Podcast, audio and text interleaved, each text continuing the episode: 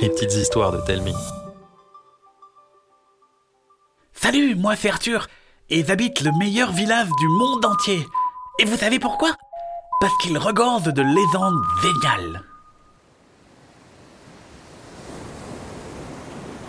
Aujourd'hui, je vais vous parler de l'arbre à cœur.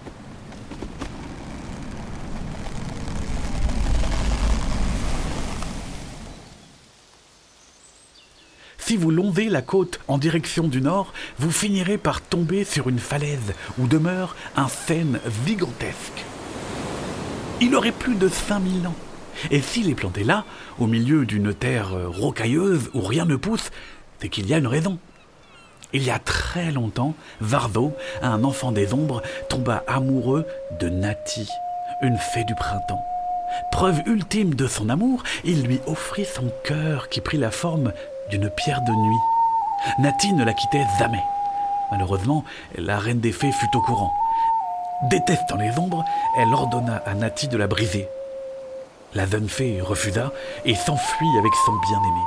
Furieuse, la reine lança à leur poursuite une horde de soldats. La traque dura des jours et des nuits pour se finir au bord de la falaise.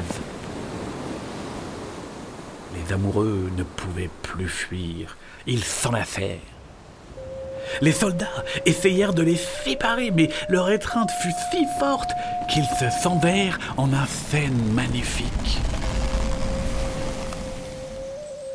Un signe que Dame Nature avait scellé leur union et que personne ne pouvait s'y opposer. Depuis ce jour, les amoureux de la région viennent déposer au pied de ce scène une pierre taillée en forme de cœur, avec l'espoir que leur amour soit aussi puissant que celui de Nati et Vardo.